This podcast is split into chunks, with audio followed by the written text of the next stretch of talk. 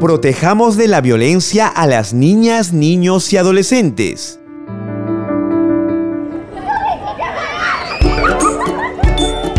Que nadie les quite la alegría ni la inocencia.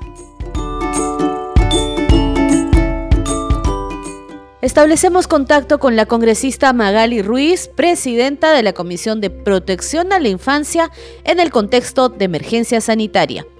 Si nos puede comentar cuáles son las iniciativas para brindar esta protección a los menores de nuestro país, qué iniciativas se han puesto de relevancia desde la comisión que usted encabeza. Bueno, que ya desde que se ha iniciado, pues vimos el tema de del can, de la ley del cáncer por nuestros niños, ¿no? Eh, estaba eh, viendo el tema de orfandad que ya se ha venido realizando, la ayuda a muchos niños que han quedado pues este huérfanos, ¿no? Algunos han fallecido papás y, mamás han sido totalmente abandonados, no tienen recursos para culminar los estudios. Estamos viendo también la exoneración de muchos jóvenes que han culminado ya el año pasado su, su secundaria, pero necesitan estudiar una carrera profesional, sin embargo no tienen los recursos este, económicos para seguir una carrera profesional, seguir en la universidad. Estamos en esa iniciativa, la estamos todavía trabajando. Eh, en el tema de, em, de las queremos que se, que se declare en emergencia el sistema de protección del niño, de las niñas y de los adolescentes. Esa es una iniciativa que ya se ha presentado, que está en evaluación, que está pasando ya a, este, a la Comisión de la Mujer y con toda esta campaña que, se está haciendo nosotros, como está una semana de representación, queremos incentivar también y unirnos, ¿no? Y que esto, porque hemos encontrado muchos niños eh, que son abandonados, a veces es por, parte de los, de los padres, ¿no? Precisamente por la situación económica en que se encuentran, porque no encuentran empleo, el empleo le perdieron hace dos a tres años, eh, no les queda otra que, que dejar a los niños pues eh, encargados, a veces no regresan. Es una situación bien complicada. En los lugares más vulnerables en todo nuestro país la situación es bien, bien complicada. Y eso es lo que nos visibiliza a veces el Ejecutivo, ¿no? Y es a veces que nosotros levantamos la voz desde donde nos encontramos que se tiene que atender a nuestros niños. ¿Cómo queremos nosotros luchar contra una inseguridad ciudadana? ¿Cómo podemos luchar contra un niño que no que no sufra de nutrición si es que no es, no trabajamos desde el Estado desde Estado no damos esos recursos, no damos esas herramientas. Y a esto, congresista, le tendríamos que agregar el lamentable incremento de casos de agresión y violencia contra los menores de edad en nuestro país que se hizo más evidente tras estos dos años de pandemia.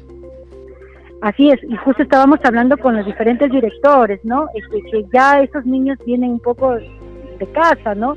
Eh, vienen a veces con un temperamento muy eh, algunos muy, muy vulnerables, en otros muy fuertes, muy agresivos, ¿no? Y precisamente estábamos conversando con los directores qué están haciendo para poder contrarrestar. bueno, me comenta que no tienen los recursos, que no hay un profesional adecuado, que no pueden tener un tema, eh, una, una área de psicológica para poder atender, pero que ellos están haciéndolo pues a través con los voluntariados que son las universidades o chicos que están culminando hacen todo el esfuerzo y de, poder tener a un profesional y esté pues, eh, constantemente evaluando a estos pequeños. La directora de un centro educativo de niños pequeños me comentaba que es muy difícil, es muy difícil, pero es que ellos están poniendo todo ese esfuerzo, que ya han solicitado también al gobierno, ¿no? pero no hay respuesta. Entonces yo creo que estos son temas importantes que se tienen que ver. O sea, no es solamente salir y dar una entrevista y decir, es que todo está caminando bien, pero si tú llegas al lugar y hablas directamente con las personas que están involucradas, eso, no están las cosas bien. Esto queremos que despierte el gobierno, las cosas no están bien, no están dadas. Simplemente salimos para una foto que decir, eh, está todo controlado, no hay presupuesto, no hay personal de, no hay presupuesto para contratar ese tipo de personal, no hay presupuesto para contratar personal de servicio. Las, este, no hay presupuesto para poder hacer las mejoras del tema de la infraestructura, pintado, arreglar baños, para comprar este, productos de limpieza, para cumplir con el protocolo, y ahora con más preocupación dice se van a abrir los cafetines y no tenemos hasta ahorita ni siquiera la reglamentación bien dada, porque no, me dicen, no hay ningún tipo de, de, decir quién está responsable, cuáles van a ser los protocolos, dónde va a ser el ambiente donde los chicos van a, a poder ingerir sus alimentos. Entonces, eh, son cosas, son grandes debilidades que tenemos que tener en cuenta. Muy bien, congresista, le agradecemos mucho por este contacto con Congreso Radio. Hasta otra oportunidad. Gracias. Protejamos de la violencia a las niñas, niños y adolescentes.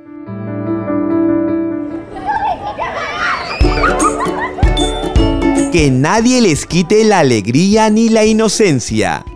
Congreso Radio, un congreso para todas las niñas, niños y adolescentes.